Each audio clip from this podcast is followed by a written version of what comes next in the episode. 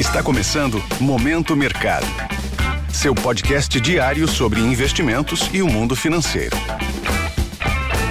Muito bom dia para você ligado no Momento Mercado. Eu sou o Wendel Souza e bora para mais um episódio desse podcast que te informa e te atualiza sobre o mercado financeiro. Hoje vou falar sobre o fechamento do dia 27 de junho, terça-feira.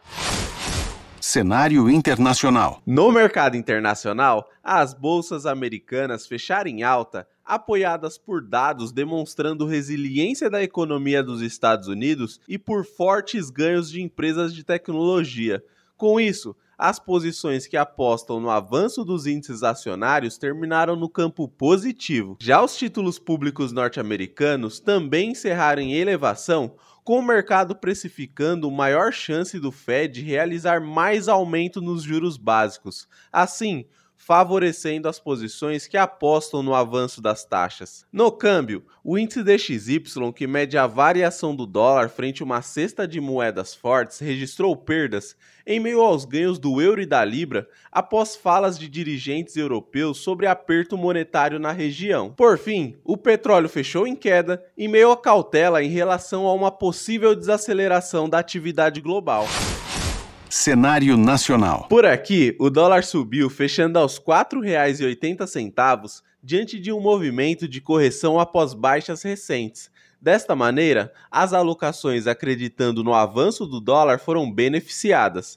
No mercado de juros futuros, as taxas fecharam perto da estabilidade em um dia marcado pela divulgação da ata do Copom, que, na visão do mercado, reforçou a possibilidade de queda da Selic já na reunião de agosto. Outra divulgação importante foi a do IPCA 15 de junho, que mostrou desaceleração e fechou o mês em 0,04%. Com isso, as apostas nos juros futuros terminaram praticamente estáveis. Em relação à bolsa, o Ibovespa terminou no vermelho, indo na contramão dos seus pares americanos, com os investidores realizando lucros e pressionado pela desvalorização das ações da Petrobras.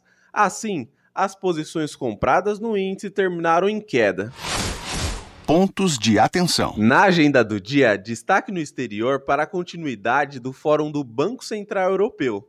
No Brasil, em um dia de agenda esvaziada, os investidores acompanharão os acontecimentos no cenário político e econômico. Sobre os mercados, agora pela manhã, as bolsas asiáticas fecharam mistas após dado do lucro industrial chinês. Na Europa, os índices abriram com ganhos, aguardando um debate entre banqueiros centrais durante o Fórum do Banco Central Europeu. Por fim, os futuros em Nova York estão caindo após ganhos no dia anterior. Desta forma, termina o Momento Mercado de hoje. Agradeço a sua audiência, um excelente dia e bons negócios. Valeu!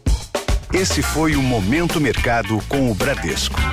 Sua fonte diária de novidades sobre cenário e investimentos.